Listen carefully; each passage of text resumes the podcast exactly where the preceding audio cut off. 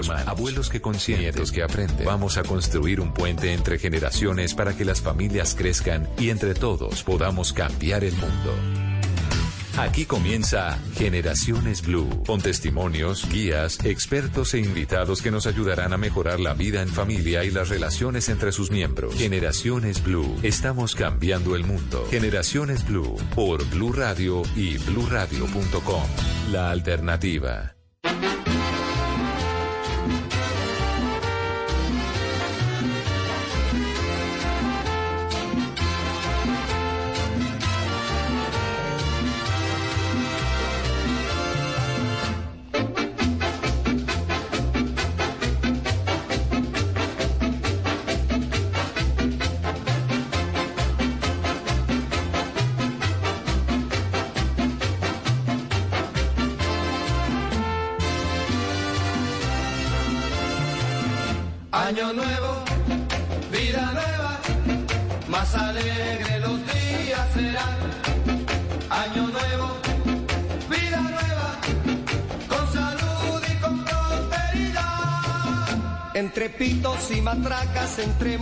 Y sonrisa, el reloj ya nos avisa que ha llegado un año más. Las mujeres y los hombres un besito nos daremos, entre todos cantaremos llenos de felicidad. Vamos todos a cantar. Año nuevo, vida nueva, más alegre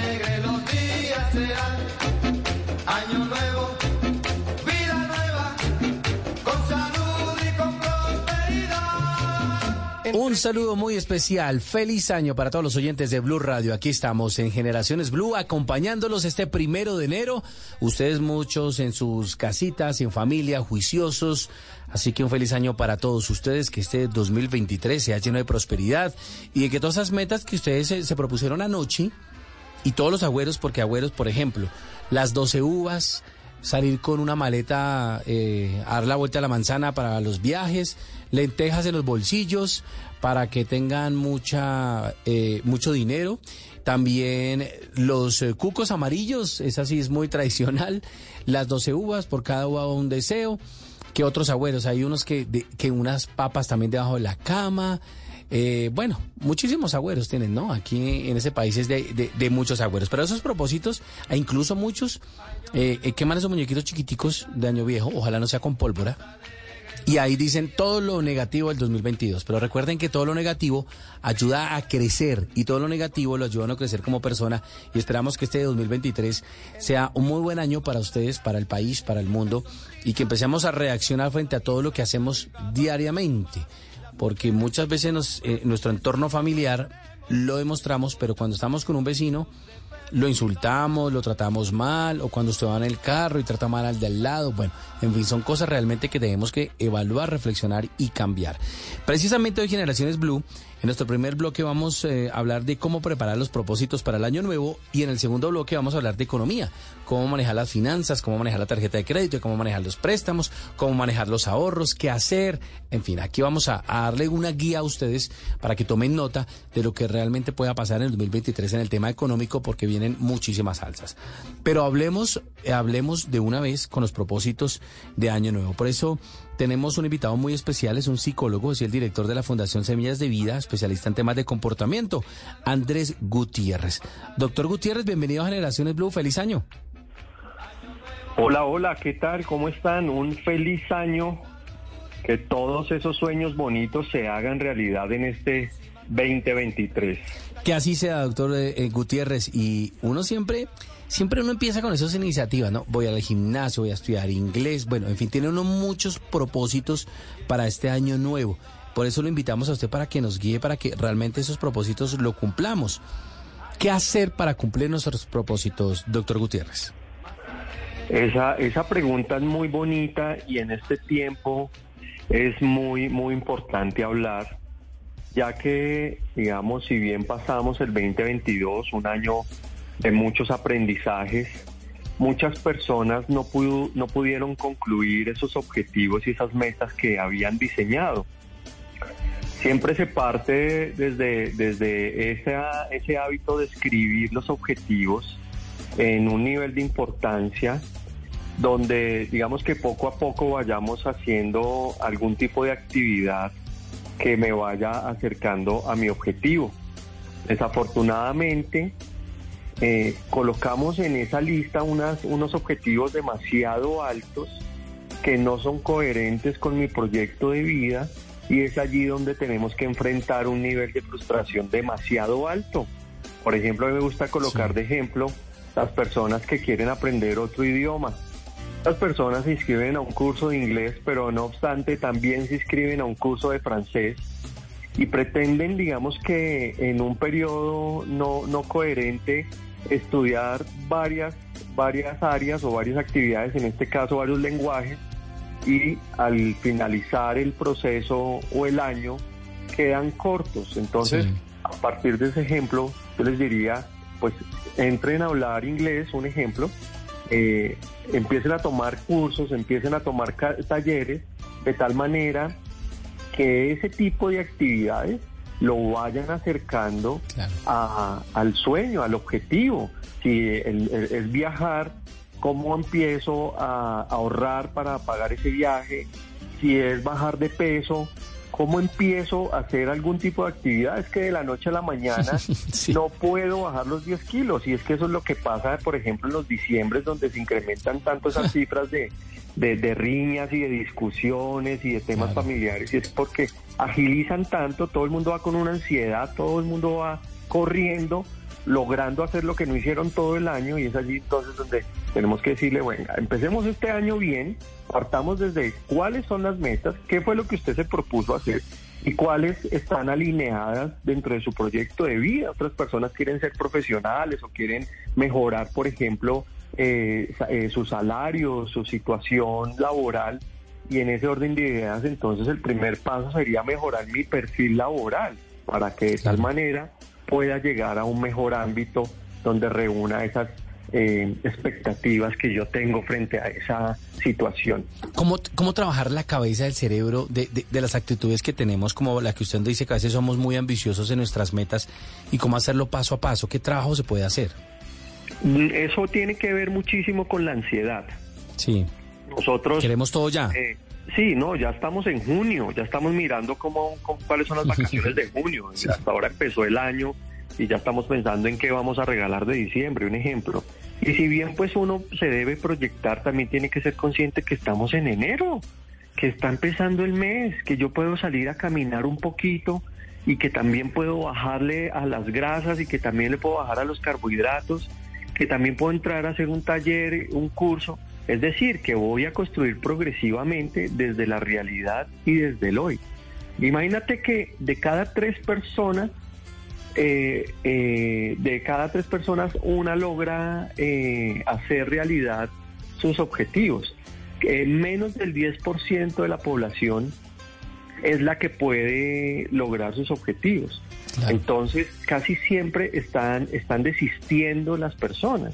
Las personas le empiezan con un proyecto de vida muy claro, empezó el año, este es mi año, el 2023 vamos con toda, entran al gimnasio, pagan todo su año, entran al curso, entran a la universidad, pero no se, no, no se mantienen en el tiempo porque desafortunadamente buscan de una manera inmediata lograr unos resultados y es allí donde hay que volver a replantear qué está pasando con el ser humano, si la ansiedad es tan grande, si busco simplemente satisfacer qué tipo de necesidades y también tener claridad que en esto incide eh, todo lo que tiene que ver con el exterior, con el concepto exterior, con el, con el qué piensan las otras personas de mí y esa incidencia de terceras personas, yo tengo que, digamos que neutralizarla y no darle tanta relevancia porque si no, no voy a poder tener un 2023 tranquilo y seguramente va a llegar a un diciembre donde me sienta frustrado porque no logré toda una cantidad de, objetivos que me tracé desde enero. Y también, eh, doctor eh, Andrés Gutiérrez, psicólogo, que es director de la Fundación Semillas de Vida, especialista en temas de comportamiento, que estamos hablando hoy precisamente del propósito de Año Nuevo, es que muchas personas dejan esos propósitos a la suerte, ¿no? O sea, no, no empiezan a, trabajar en ellos, sino que sea la suerte. Hoy me, voy a ser millonario porque voy a comprar eh, la lotería. En fin, y hay muchísimos ejemplos más. Dejar todo a la suerte. Las personas que logran los objetivos son las personas que están haciendo cosas diferentes. No son las personas que viven caminando con las manos en el bolsillo. No son las personas que dejan al azar sus decisiones o que las tomen terceras personas. Las personas que hoy tienen un resultado diferente, cualquiera que sea, desde las esferas del ser humano, afectivas, económicas, familiares, de salud, eh, laborales, físicas, sexuales, cualquiera que para cada uno de ustedes sea importante y arme ese, esas esferas de la vida, eh, no existe una manera diferente si no están alineadas y si no estoy trabajando en pro de esos propósitos. Pero si todo lo dejo al azar, venga a ver quién me llama para mejorar el trabajo cuando ni siquiera he podido mejorar una hoja de vida, no la sé, no la sé elaborar, pues venga dentro a un curso, aprendo, eh, la elaboro, mejoro mi perfil, pero desafortunadamente se procrastina mucho en una serie de actividades que son pequeñas. la propuesta desde la psicología es organicemos desde la más elemental y simple, que puede ser eh, no tan compleja de realizar, pero que sí te va a llevar a seguir logrando y a seguir sumando este tipo de acciones de tal manera, entonces que al final ya lo tengas. Por ejemplo, hoy qué hiciste por tu salud, a mí me gusta decirle a mis pacientes y mis consultantes cuántos kilómetros caminaste, cuántos vasos de agua te tomaste hoy. Es que vivo solo esperando en que baje los 20 kilos y este y esta barriga y este.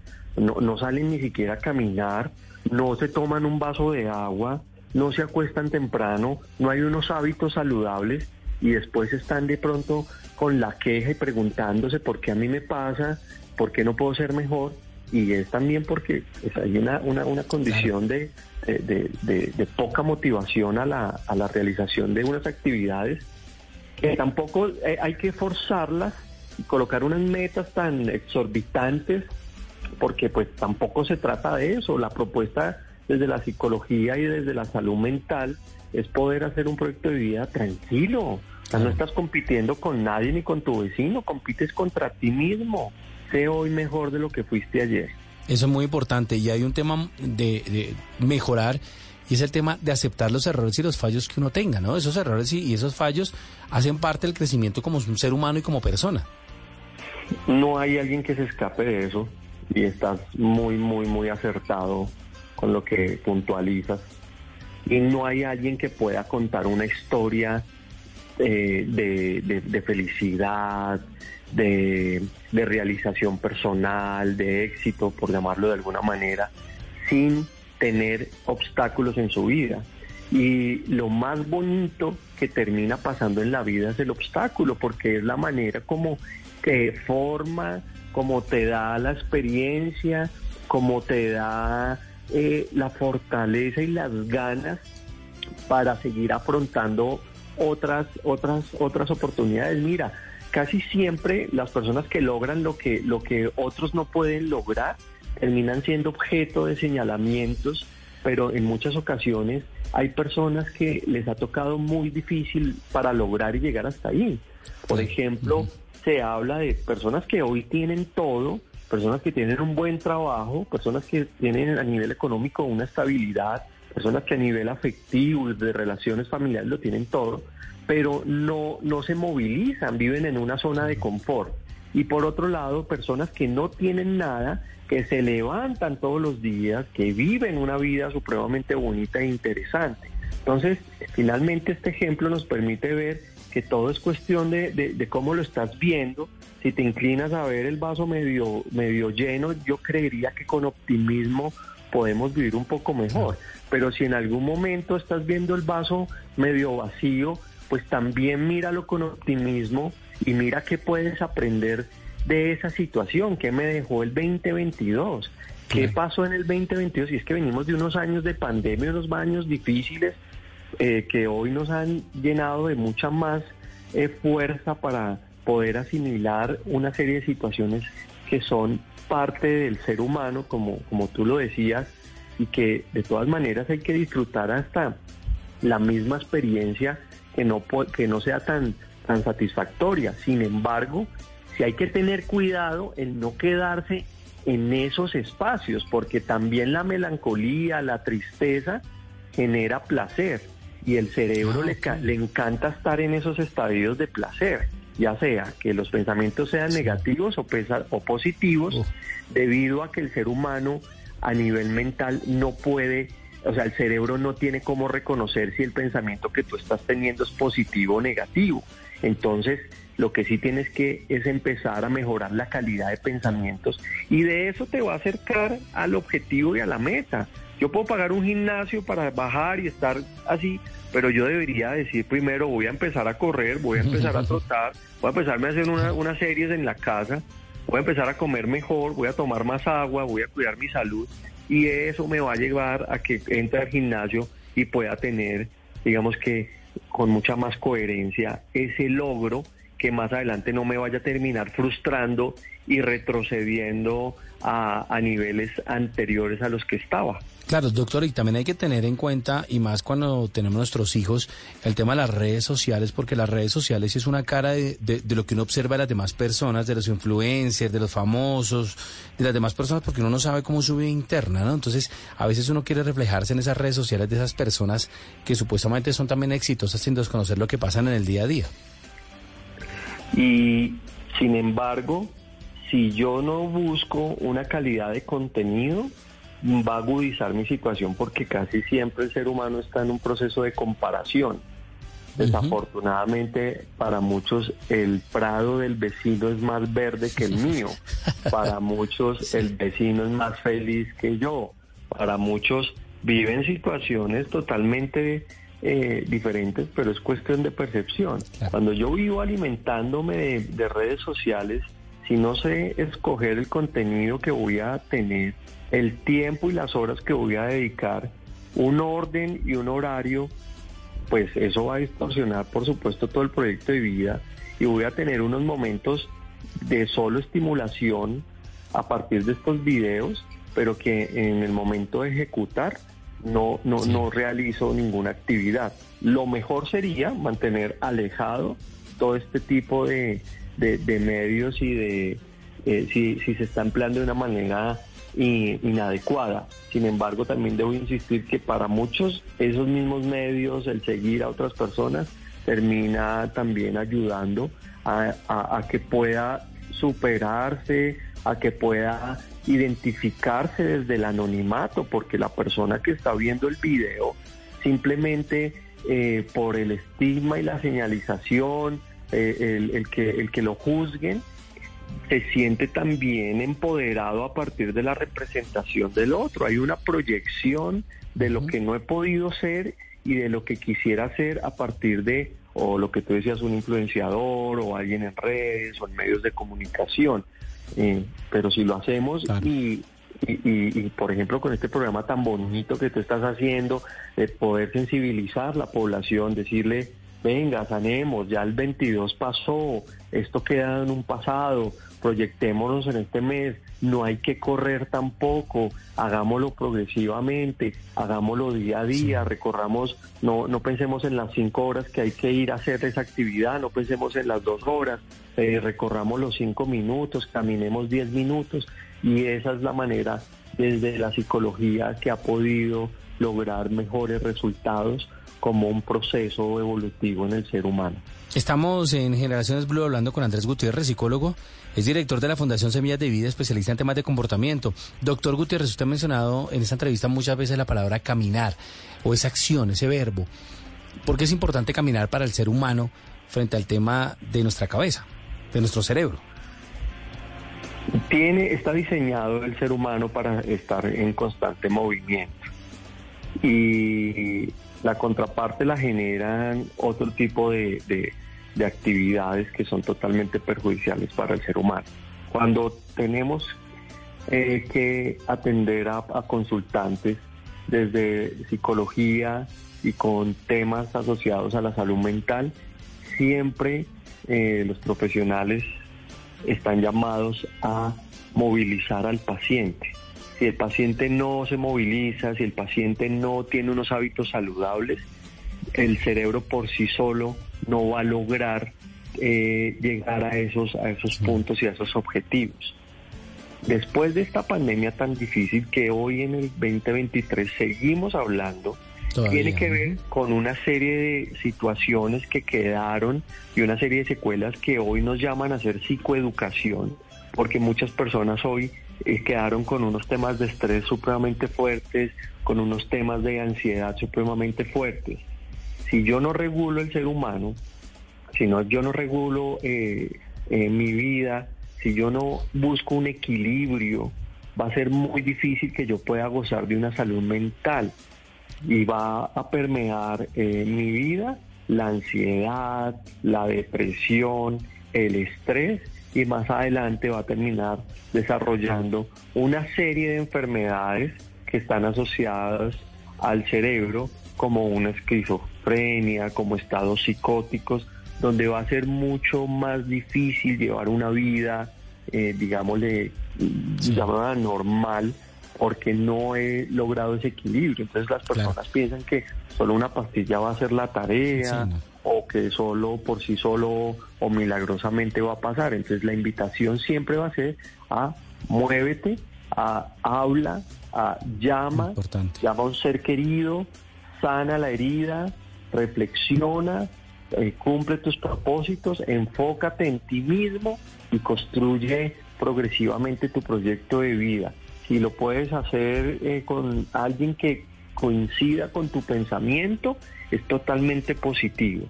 Si no hay alguien que coincida con tu pensamiento, con tus ideas y que se convierta en un pilar fundamental para lograr esos objetivos, hazlo solo, pero lo tienes que hacer. Doctor Gutiérrez, finalmente, eh, ¿qué tan importante es porque uno observa tener un planeador y uno observa en los celulares que uno ya viene, baja una aplicación, el calendario o el planeador. ¿Qué tan importante es utilizar esos planeadores para nuestros proyectos y propósitos para este año nuevo? Son muy, muy buenos. Es una alternativa muy positiva, las alarmas, eh, planificarlo. Si lo puedes hacer por medio de tu celular es excelente. Si lo puedes hacer en una agenda, si lo puedes escribir en un diario es fundamental. Mira, estamos volviendo el ser humano a lo elemental. Hoy cobra mayor importancia la esencia del ser humano desde la sencillez, desde el corazón, desde la empatía, desde la humildad. tantas y tanto afán y tantas carreras se ha perdido como esencia para, para vivir de una manera mejor. Desafortunadamente es mucho más atractivo hablar de licor, de drogas, de rumbas pero cuando tocamos temas del ser, tiene que llamar la atención si lo que pretendes es mejorar tu vida. Si no te interesa mejorar tu vida, pues no existe una alternativa, no hay una herramienta. Es que el primer paso en todos los procesos es poderlo reconocer. Yo tengo que reconocer que tengo ciertas debilidades, que debo mejorar ciertos aspectos y al reconocer y tomarme el tiempo de mirarme un poco al espejo, me va a ayudar a hacer una transformación, porque finalmente llegar a fin de año puedes llegar con todos los logros, con casa, carro y beca, como, como decían nuestros padres, pero vacío, porque las personas ni eso los termina llenando, porque llegan totalmente vacíos. Entonces hay que volver a la esencia, al abrazo, al amor, al diálogo de saberes que es tan importante, al entender al otro, al que te está pasando a ti, mira lo que me pasa a mí. Y en ese orden de ideas pues va a terminar siendo mucho más saludable. Si me apoyo del ordenador, si me apoyo de una alarma, si me apoyo de una guía, si me apoyo de un psicólogo, si necesito hacerlo, pues es que el ser humano lo requiere.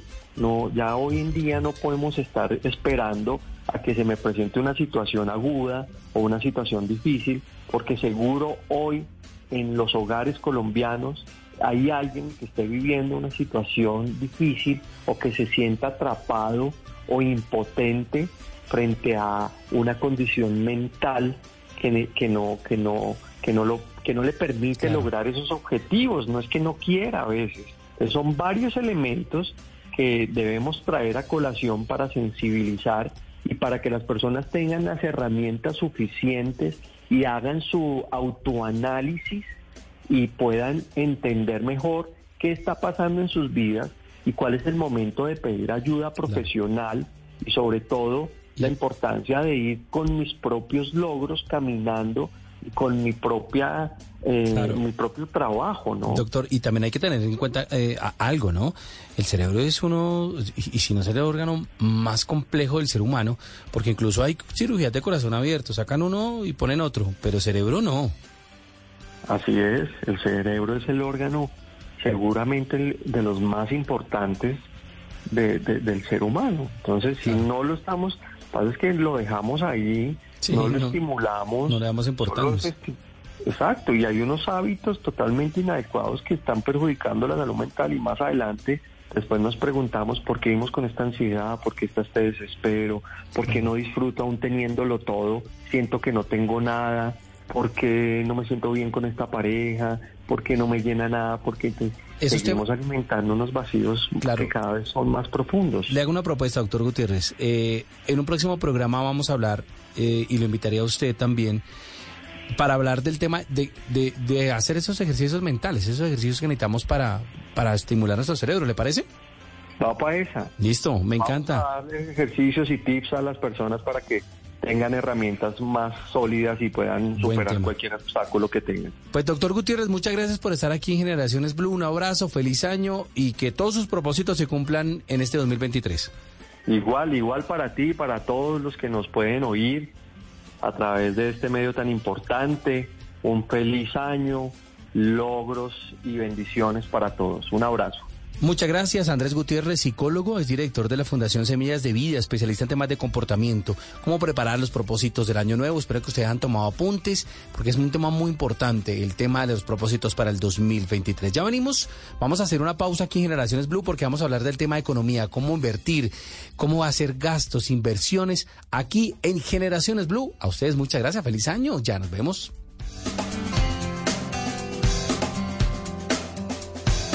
Ya regresamos con Generaciones Blue. Desde las... El condado de Santa Clara está atravesando una sequía extrema, pero con la temporada de lluvias a la vuelta de la esquina, ¿sabía que pueden ocurrir inundaciones con cualquier lluvia? Valley Water lo alienta a conocer si vive en una zona de inundación y armar su kit de emergencia. Esté alerta, esté preparado, actúe Visite valleywater.org diagonal flood ready y asegúrese de estar listo para... En un mundo donde él hará que tu peor pesadilla se haga real. Siente miedo real como nunca antes. Mm, creo que sí lo he sentido antes. ¿Qué? Dije como nunca antes. Suena como cualquier otro trailer de terror, la verdad.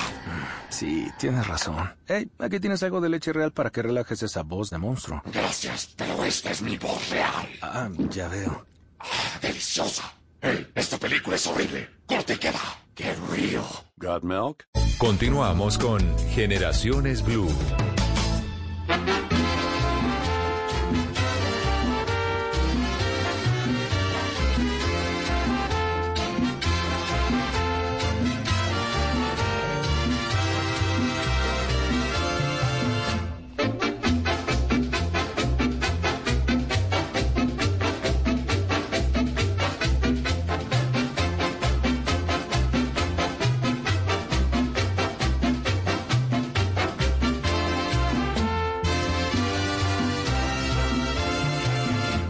Año nuevo, vida nueva, más alegre los días serán. Año nuevo, vida nueva, con salud y con prosperidad. Entre pitos y matracas, entre música y sonrisa, el reloj ya nos avisa que ha llegado un año más. Las mujeres y los hombres un besito nos daremos, entre todos cantaremos llenos de felicidad.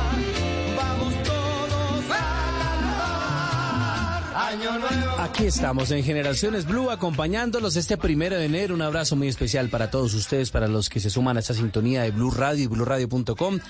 Estamos en Generaciones Blue eh, con el tema de los propósitos del próximo año y obviamente uno de esos temas de propósito tiene que ser el tema de la economía. El presidente Gustavo Petro había anunciado una recesión no solo en Colombia, sino una recesión mundial en tema de la economía que obviamente va a golpear los bolsillos de los colombianos. Siempre que arrancamos un primero de enero vienen alzas en el transporte público, ya se confirmó el alza y ya se empiezan a cobrar eh, las nuevas tarifas de transporte público en Bogotá, en Medellín, en Cali, en Barranquilla, en Bucaramanga, siempre el incremento también del precio de las gasolinas, el precio del SOAD, en fin, incluso también de los arriendos. Y la economía es un tema muy importante y el tema familiar aquí se ve muy involucrado, porque no solo papá, mamá, sino también los hijos se tienen que ver involucrados y saber qué hacer con el tema de la economía. Estamos hablando para el pago de colegios, pago de universidades, las mesadas, el mercado, en fin. Son muchas cosas que hay que reunirse en familia para discutirlo. Por eso tenemos hoy una experta, Valentina Ortega. Ella es abogada graduada de la Universidad del Rosario. También eh, es abogada de Ortega Guevara y Asociados y son expertos en temas de insolvencia y en todo el tema de economía. Señora abogada, bienvenida a Generaciones Blue. Que tenga usted un feliz año. Muy buenas tardes, Leonardo. Feliz año para ustedes también. Bueno, el tema de la recesión económica para el 2023 ya se venía hablando desde el 2022. Eso también va a afectar el bolsillo de cada uno de nosotros, ¿no? Por supuesto, sí, señor. Eh, por eso es importante desde ahora empezar a atender nuestras necesidades financieras de una forma inteligente, Leonardo. Ese es un tema muy importante, la inteligencia y cómo manejar esos recursos económicos. ¿Cuáles son esos consejos que usted le podría dar a todos los oyentes de Generaciones Blue? Algunos tips, algunos consejos para manejar muy bien sus recursos. Bueno, en este caso, eh, lo que yo recomendaría para el próximo año, teniendo en cuenta pues los augurios no muy buenos en cuanto a la economía que se están acercando, es que manejemos de una forma muy inteligente la adquisición de pasivos. Cuando adquirimos tarjetas de crédito, eh, créditos de libre inversión, tenemos que hacerlos de una forma inteligente. Tenemos que tener en cuenta que la única deuda inteligente es la que adquirimos para hacernos a un activo, ya sea una inversión que nos permita una rentabilidad, ya sea mensual, ya sea fija o ya sea a futuro y que ese riesgo sea el mínimo. Eh, las deudas normalmente nos consumen por esta razón. Si vamos a hacernos esclavos, por decirlo así, o si vamos a adquirir una deuda que nos va a tener eh, con un egreso fijo durante meses, incluso años, lo importante en este caso sería que lo hagamos para algo que realmente nos va a aportar en un futuro, ya sea, eh, por ejemplo, la adquisición de un bien inmueble, que si bien inmediatamente no me va a entregar una rentabilidad, en algunos casos sí, en algunos casos no, eh, que su tendencia general, normal y regular es que el bien inmueble aumente su precio. Por lo tanto, estas adquisiciones inteligentes son aquellas en las cuales deberíamos, eh, de ser necesarios, son para las cuales deberíamos adquirir obligaciones. Claro. Hablemos ahora por cada uno de esos puntos que me parece muy interesante. ¿Cómo manejar bien una tarjeta de crédito o para qué uno debe utilizar una tarjeta? Bueno, Leonardo, las tarjetas de crédito eh, actualmente tienen un panorama bastante difícil. Tenemos unos intereses efectivos anuales de entre 40 y 45%, lo que nos indica que estamos pagando intereses nominales mensuales de entre un 3,3% hasta un 4,2% nominal mensual. Por lo tanto, cuando hacemos uso de las tarjetas de crédito, lo importante es que no las utilicemos para nuestros gastos fijos. Por ejemplo, las familias van y hacen mercado con las tarjetas de crédito y están pagando un interés sobre ese mercado. Eh, por ejemplo, me voy de viaje y pago mi viaje con mi tarjeta de crédito, lo difiero a 12 cuotas, mi viaje duró cuatro días, pero mi cuota al banco va a durar un año y voy a pagar este viaje tres o cuatro veces. Entonces, eh, las tarjetas de crédito debemos usarlas para, para igualmente como los créditos de libre inversión para la adquisición de algún eh, activo o utilizarlas a una sola cuota para que no se nos genere el pago de estos intereses tan altos. Claro, y el tema cuando el Banco de la República dice que eleva o baja las tasas de interés, ¿eso afecta a las tarjetas de crédito? Claro, sí, señor. Frente al tema de los créditos, esos de libre inversión que usted mencionaba, ¿cómo manejarlos? ¿Cuándo solicitarlos? Los créditos de libre inversión actualmente, Leonardo, también cuentan con tasas de interés muy altas. Eh, normalmente las entidades nos otorgan este tipo de créditos, nos hacen estudios financieros, pero realmente somos nosotros quienes eh, debemos decidir si podemos acarrear con esta cuota mensual o no. Eh, lo mismo que les estaba comentando ahorita, los créditos de libre inversión normalmente los hacemos para cubrir gastos que realmente no nos van a generar ningún tipo de rentabilidad a futuro. La forma más inteligente de adquirir estos créditos es para aquel tipo de, transacciones que nos permita recibir un activo o recibir dinero o en vez de nosotros solo estar pagando una cuota, recibir también algo mensual que nos ayuda a amortiguar el golpe de tener que pagar esta cuota a las entidades financieras por el interés tan alto. Entonces, lo que más se, recomienda en este caso, Leonardo, es que las personas entremos en una cultura del ahorro programado, para que aquellos gastos que de pronto se nos puedan presentar, los podamos cubrir con nuestros ahorros y no necesariamente entrar al círculo vicioso de adquirir obligaciones financieras que nos hacen pagar muchísimo dinero en intereses a los bancos. ¿Cómo hacer un ahorro programado? Es decir, si yo tengo un salario, yo me reúno con mi esposa, mis hijos, en fin, los que aportamos en esa vivienda, ¿cómo, cómo realmente manejar esos recursos y cómo tener un ahorro programado? ¿Qué hacer? Ok, normalmente las familias eh, están compuestas por padre y madre, ambos devengan un salario. Tenemos que hacer una listica de nuestros ingresos y de nuestros egresos, de nuestros gastos básicos. Eh, que estos gastos básicos puedan incluir eh, algún porcentaje para ocio, para eh, lo que denominamos adquisiciones innecesarias, ¿sí? Sí. Y que un porcentaje de nuestro salario se vaya a ese ahorro programado. Podemos empezar ahorrando un 5% de nuestro salario y buscar ahorrar hasta un 30% de ese salario, para que así podamos tener una bolsita que nos ayuda a amortiguar cualquier eventualidad o cualquier situación o incluso a adquirir un bien inmueble que es la necesidad más grande que tienen las familias hoy en Colombia. Claro, y ese es un tema porque además, si yo compro algún producto, es decir, quiero cambiar el televisor, y si yo lo compro con una tarjeta de crédito, si el televisor me cuesta un millón de pesos, yo voy pagando casi el doble, ¿no? Estamos pagando incluso tres, cuatro veces el televisor. sí, señor. Si yo lo ahorro, ese televisor de un millón de pesos me va a costar ese millón de pesos, y no va a tener deudas. Exactamente, no vamos a tener un gasto más eh, de nuestra lista de egresos mensuales. Pero es cierto, eh, Valentina Ortega, abogada graduada de la Universidad del Rosario, además también hace parte de la firma Ortega y Guevara Asociados, experta en temas de economía, que si uno no tiene una tarjeta de crédito o no tiene un crédito, no tiene vida crediticia y eso le va a afectar a uno la economía. ¿Eso es cierto o es un mito? Eh, Digamos que no es tan mito, sí es bueno tener eh, tarjetas de crédito. Digamos que la tarjeta de crédito es una herramienta que bien utilizada nos puede ayudar en muchas circunstancias. Por eso ahorita al principio les comentaba que si hacemos uso de esta tarjeta de crédito, podemos eh, utilizarla a una sola cuota o a dos cuotas para que no estemos pagando intereses tan altos y no estemos pagando tres, cuatro veces ese bien que o, esa, mm, o ese objeto que adquirimos por medio de la tarjeta de crédito.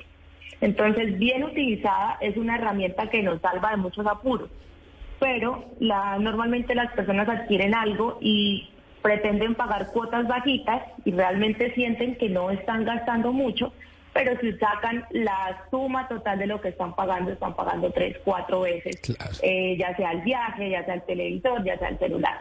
Claro, y además es que ahora a nadie le niegan una tarjeta de crédito, le dicen hay promoción y, en fin, entonces uno se vuelve loco con una tarjeta de crédito cuando empiezan esas promociones, ¿no? Únicamente pague con tarjeta de crédito le damos estas promociones. Ahí es cuando uno se tiene que controlar y poner los pies sobre la tierra, ¿cierto, abogada?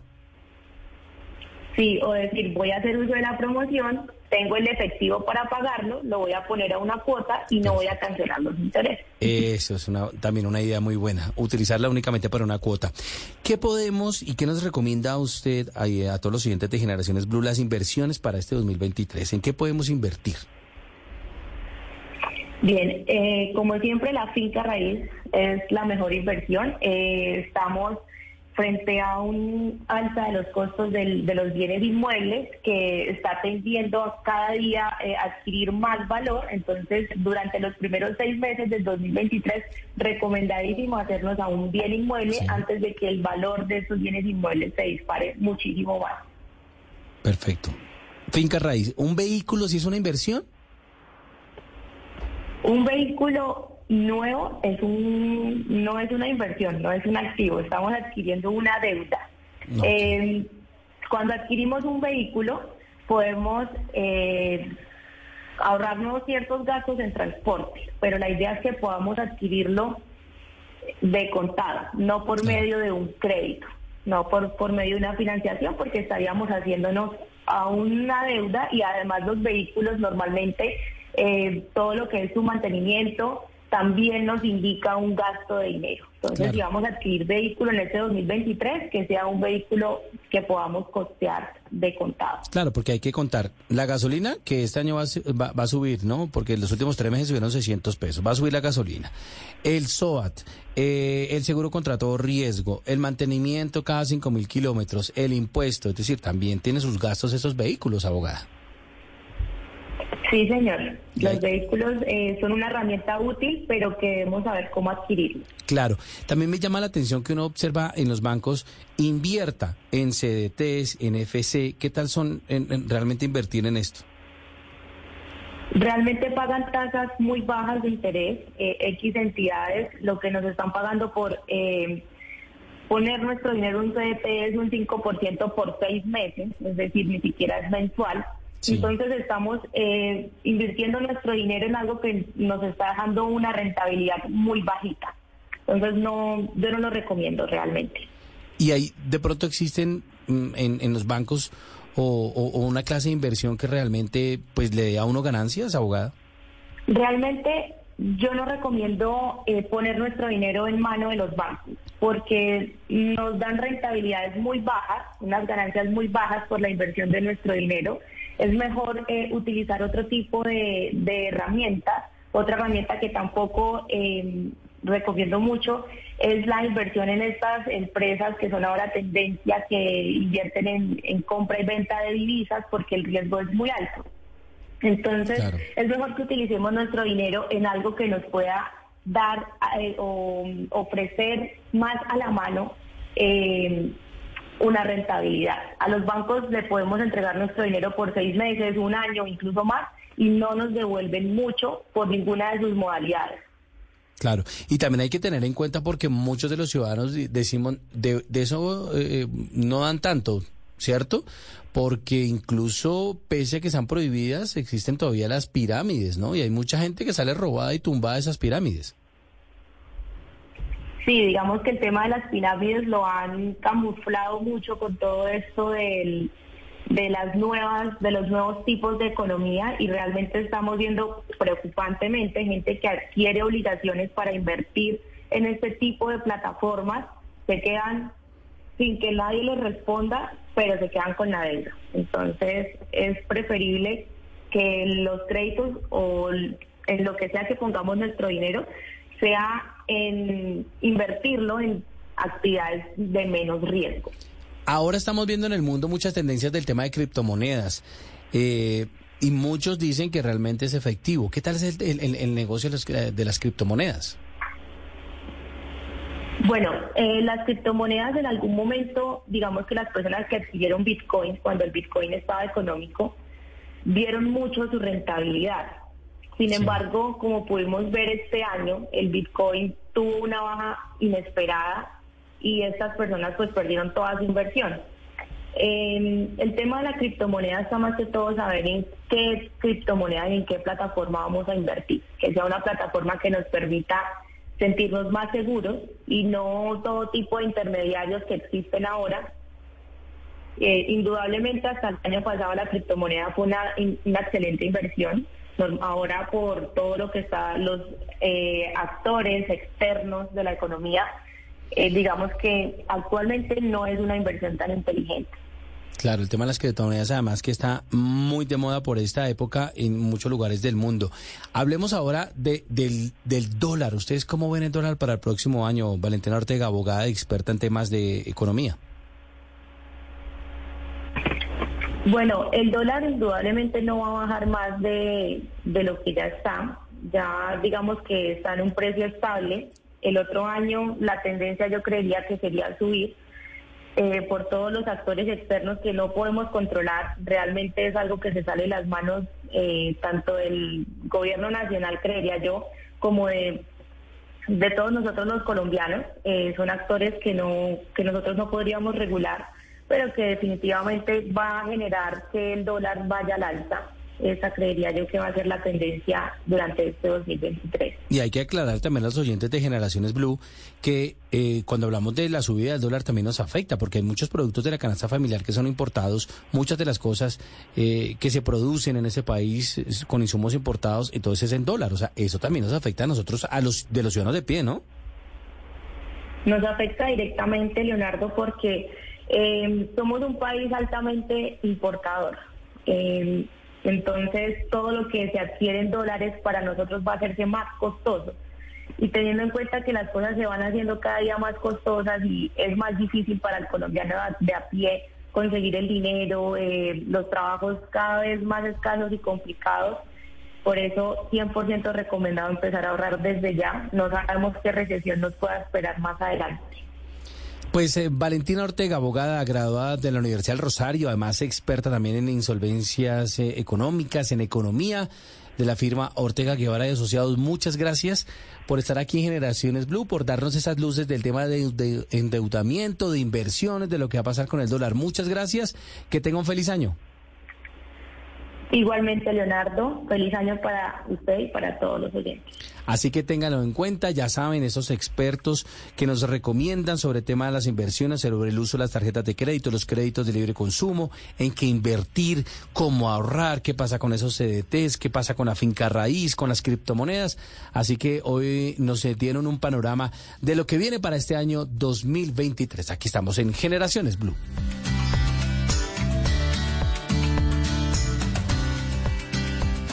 Estás escuchando Generaciones Blue.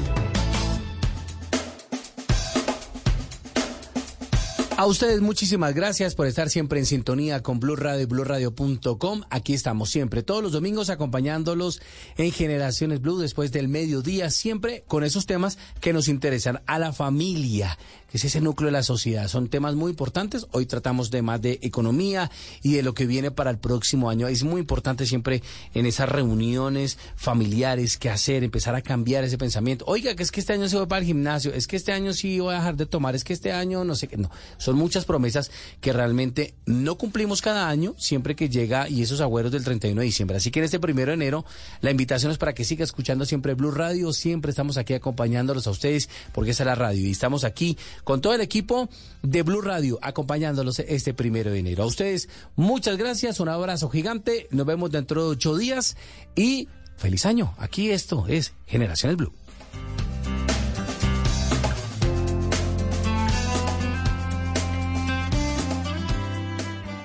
Esta es Blue Radio, la alternativa.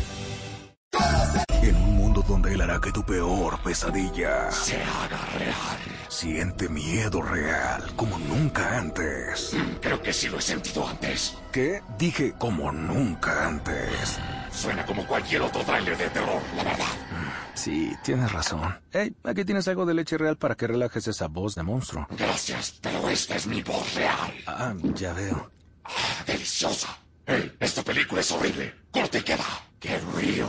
Got milk? Este fin de año, Blue Radio presenta una serie de especiales con el servicio informativo en donde recordaremos los hechos más relevantes de este año y nos prepararemos para el 2023. 31 de diciembre, 2 de la tarde, las 10 noticias nacionales del 2022. Gustavo Petro es nuevo presidente. Los acontecimientos que recordará Colombia como los más importantes del año.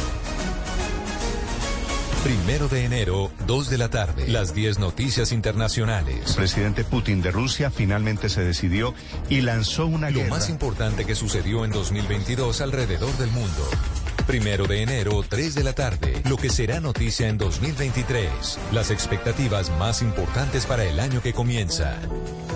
31 de diciembre y 1 de enero, 4 de la tarde, los que se fueron, recordando a quienes nos dejaron en 2022. Fin del 2022. Programación especial de Blue Radio y bluradio.com. La alternativa. A continuación, en Blue Radio, nos conectamos con Caracol Televisión para escuchar las noticias de Colombia y el mundo. Emisión del mediodía. Buenas tardes. Lo último es que el mundo conoció las primeras imágenes del cuerpo del Papa emérito Benedicto XVI en el monasterio Mater Ecclesiae del Vaticano, luego de su fallecimiento este sábado. La oficina de prensa de la Santa Sede, quien difundió los videos y las fotografías, ha dicho que Benedicto XVI es velado en una pequeña capilla donde han llegado varios miembros de la curia para orar y despedirlo. Mañana el cuerpo de Joseph Ratzinger será trasladado a la Basílica de San Pedro, en donde permanecerá en cámara ardiente hasta el día de sus honras fúnebres el jueves 5 de enero. Esta es una noticia en desarrollo que ampliaremos en minutos. También lo último es la apertura del puente internacional Atanasio Girardot en la frontera con Venezuela. Juliet Cano, ¿qué pasa a esta hora?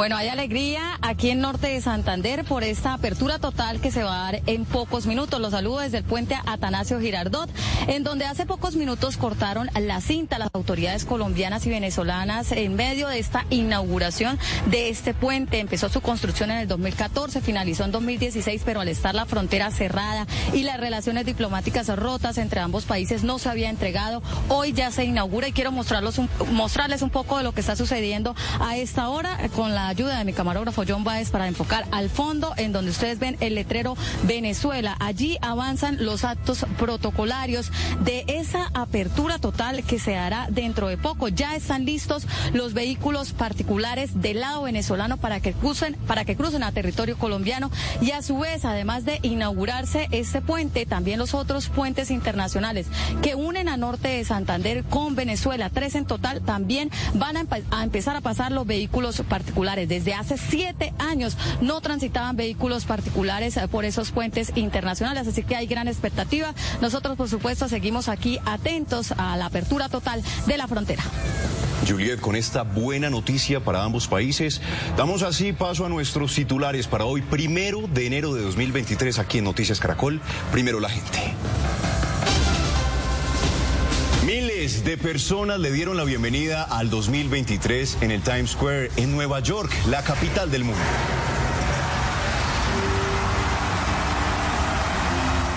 Con juegos artificiales y show de luces, varios países en el mundo le dieron la bienvenida al nuevo año. En varias partes del país sigue la celebración. Los planes familiares incluyen en este primero de enero zancochos, asados, frigoladas y baños de río. Vinieron a pasar el primer día del año en las playas de la ciudad y también en la zona insular. Las autoridades adelantan controles. Y en Puerto Colombia las familias se tomaron las playas para iniciar este año nuevo. El presidente Gustavo Petro anunció un cese al fuego bilateral con cinco grupos al margen de la ley.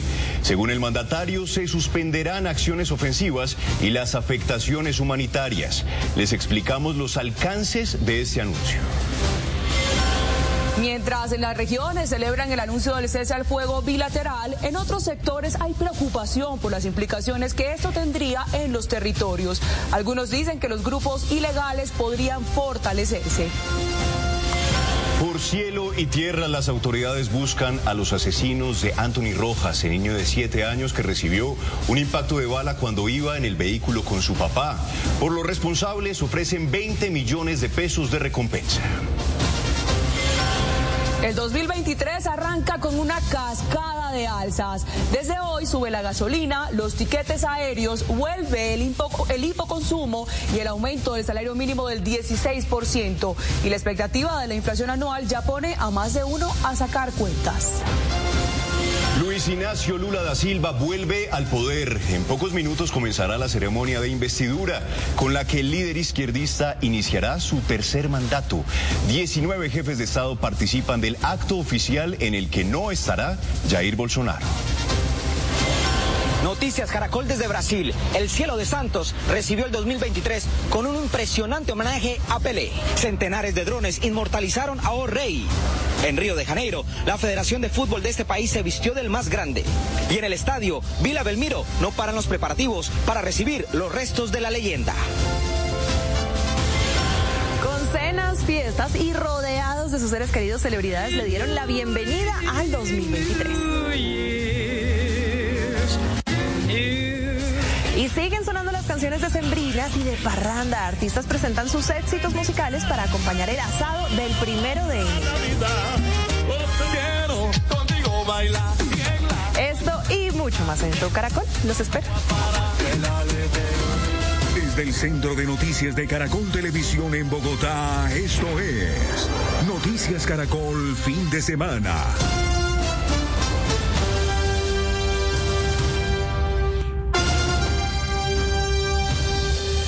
Buenas tardes, bienvenidos a nuestra primera edición de Noticias Caracol del año 2023, en donde seguiremos estando del lado de la gente.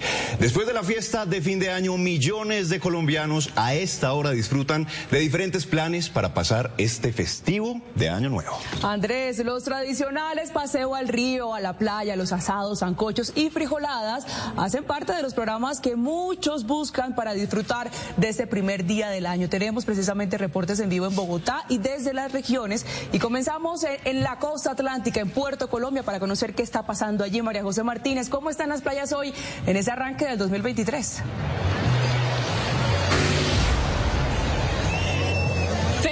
2023 desde la playa de Prado Mar en el municipio de Puerto Colombia Atlántico. Los saludo con un sol radiante, acompañando a la gente en este plan de playa, uno de los favoritos de los atlanticenses para dar inicio a este año. Según las autoridades y respondiendo a su pregunta, Aleja, poco a poco llegarán las familias y se espera que cerca de 15 mil visitantes lleguen a las diferentes playas del municipio de Puerto Colombia. Aquí estaremos con la gente, los barranquilleros, atlanticenses y turistas para acompañarlos en este primero de enero 2023. Pero desde este punto, esta playa hermosa del Atlántico, nos vamos para Cartagena con nuestra compañera Yesenia Carrillo. Feliz año, Yese, un abrazo.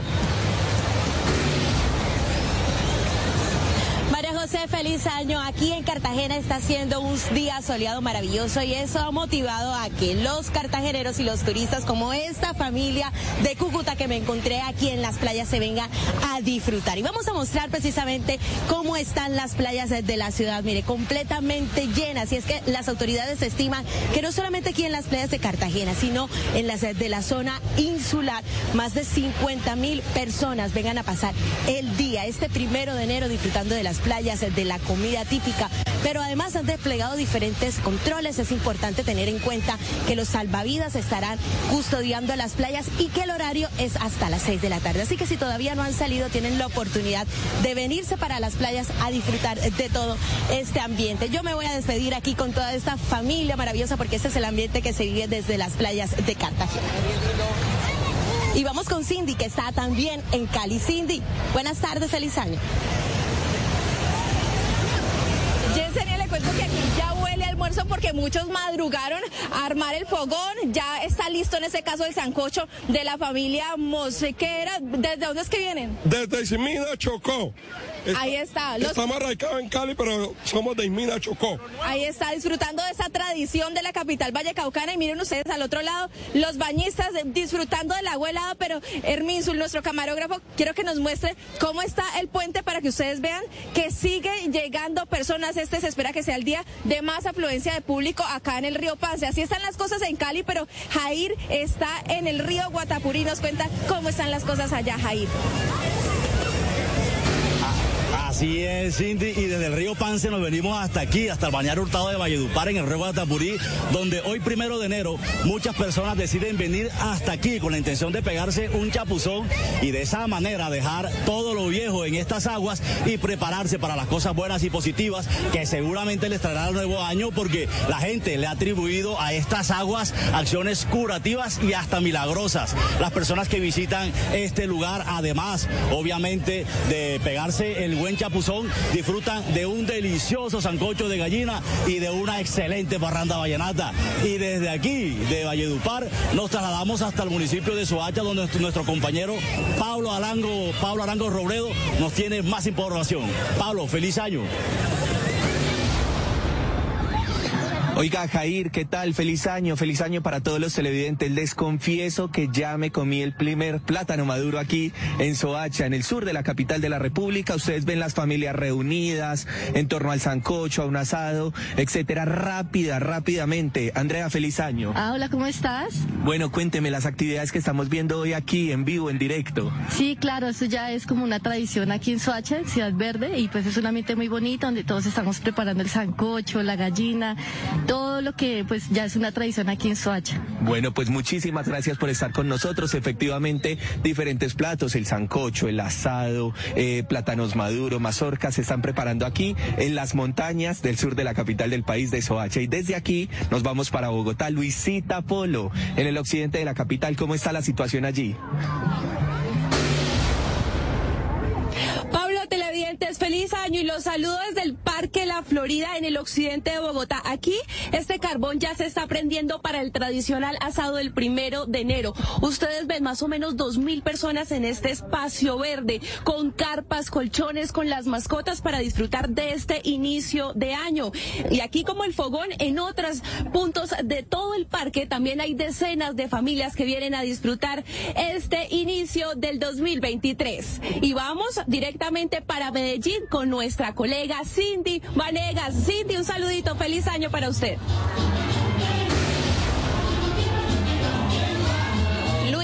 Feliz año para usted y para todos los televidentes. La alegría se siente a flor de piel en las calles de Medellín, en donde las familias ya están congregadas alrededor de las ollas con zancochos, con frijoles, con tamales y con otras preparaciones paisas tradicionales en este inicio de año nuevo. Nosotros en ese recorrido llegamos al barrio Santa Cruz, nororiente de la capital antioqueña, a la casa de la familia Duque López, que ya preparan todo. Lo ven ustedes en este momento. Están pelando la yuca, el plátano, la papa meterlos en un momento a la olla y preparar ese tradicional sancocho del primero de enero. Regresamos más adelante con ustedes desde Medellín para entregarles todos los detalles de la información.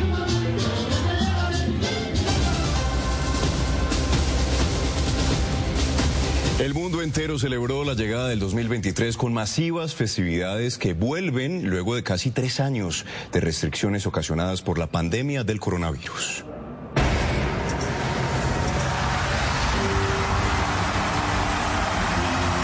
Nueva York se sumó a la festividad del Año Nuevo con un deslumbrante espectáculo en la emblemática Times Square.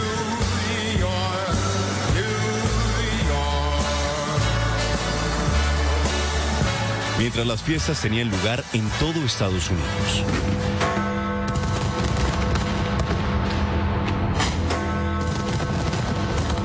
En Londres, con juegos artificiales en el río Támesis, en el icónico Big Ben le dieron la bienvenida al nuevo año. La celebración rindió un homenaje a Ucrania y también a la reina Isabel II, quien falleció en el 2022.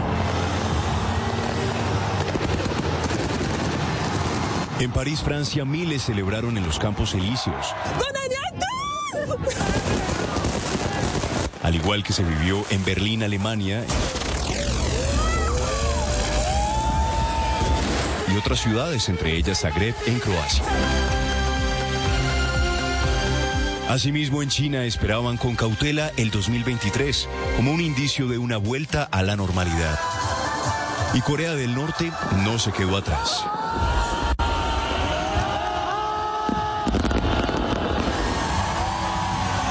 Dubái, como siempre, descrestó con un imponente espectáculo pirotécnico en una treintena de puntos de la ciudad, además de conciertos con grandes estrellas internacionales.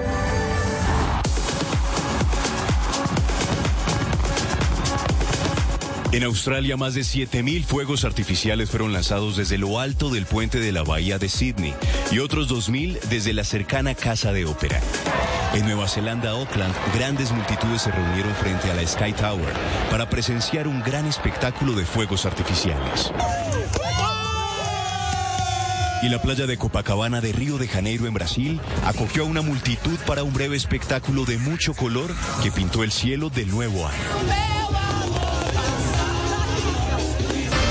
en desarrollo en Noticias Caracol. El presidente Gustavo Petro terminó el 2022 anunciando un cese al fuego bilateral con cinco grupos armados ilegales, 180 días de un alto al fuego en las regiones. María Camila Delgado, ¿qué significa esto en los territorios?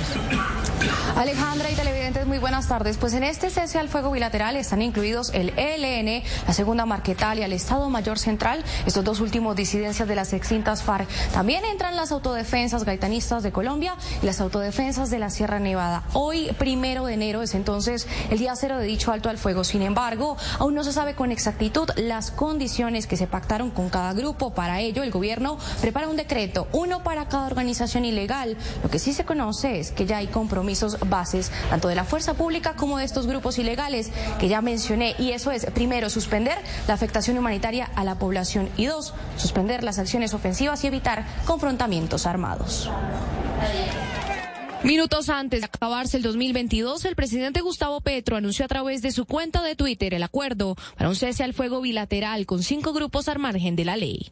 Hemos acordado un cese bilateral con el ELN, la Segunda Marquetalia, el Estado Mayor Central, las AGC y las autodefensas de la Sierra Nevada desde el primero de enero hasta el 30 de junio de 2023. Prorrogable según los avances en las negociaciones. La paz total será una realidad. Cese bilateral al fuego, cuyo día cero es hoy primero de enero y que se extenderá por 180 días. El presidente Gustavo Petro ya había dado puntadas de este acuerdo. En cuestión de días también se va a plantear un tema público, la posibilidad de un cese multilateral del fuego que sería el inicio del fin de la violencia en Colombia. Pero ¿qué implica este cese bilateral al fuego? ¿Cuáles son los objetivos? Dos puntos concretos. El primero, suspender la afectación humanitaria de la población en general y en particular de las comunidades étnico-territoriales y campesinas y a la nación. E igualmente suspender las acciones ofensivas y evitar incidentes armados entre la fuerza pública y las organizaciones ilegales involucradas. Con cada grupo se tendrán ciertas condiciones y una duración específica. El gobierno prepara para cada caso un decreto en donde estarán establecidas las reglas del juego. Es mi deseo en este final de año que sea posible la paz. Este es un acto audaz. El cese bilateral de fuego obliga a las organizaciones armadas y al Estado a respetarlo. Habrá un mecanismo de verificación nacional e internacional que la paz sea entre nosotros. A cargo de la verificación de este cese al fuego bilateral estarán la misión de la ONU en Colombia, la OEA, la Defensoría del Pueblo y la Iglesia Católica.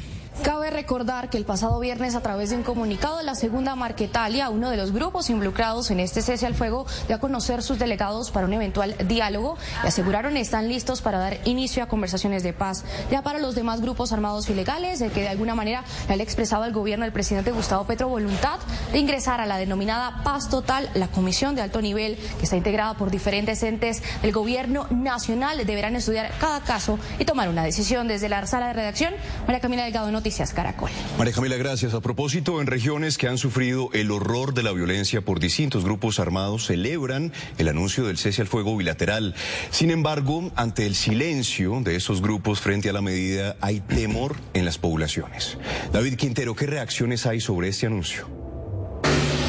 Andrés, televidentes, buenas tardes. Las reacciones, empezando justamente por las comunidades que han sufrido de violencia, han dicho que celebran esta decisión. Sin embargo, han dicho que es importante que este cese al fuego no solo sea hasta el mes de junio, sino un cese al fuego definitivo. También ex negociadores de paz han dicho que es importante que la misión de verificación haga un rol importante en esta tarea de avanzar con los cese al fuego, pues esto avanzará justamente con todo el proceso de paz. También la Iglesia Católica ha dicho que con esta decisión se avanzará en los alivios humanitarios que pues, posteriormente se logrará la paz. Esto fue lo que dijeron.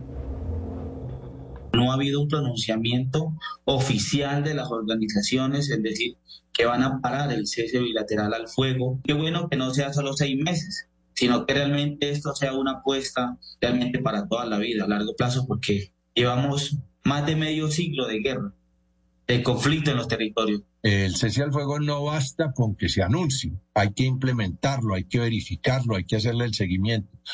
Pero me parece que es un paso de gran importancia que se ha dado eh, y que debe de cumplirse correctamente, sería sin duda alguna la noticia más importante de este nuevo año. Hay que entregar las armas, hay que señalar cuáles son las rutas del trasiego de narcotráfico.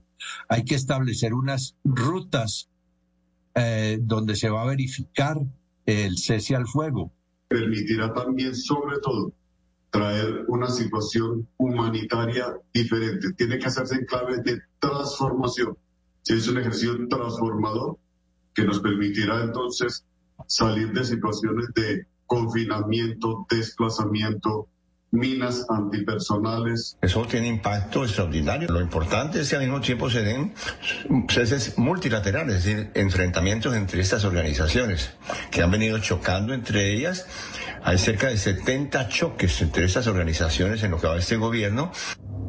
Pues bien, este anuncio del cese al fuego ha generado distintas reacciones de los sectores políticos y esto fue lo que dijeron. En este caso, como en tantos otros, se ve la improvisación del gobierno de Gustavo Petro, que pareciera no tener un derrotero claro y unas reglas definidas.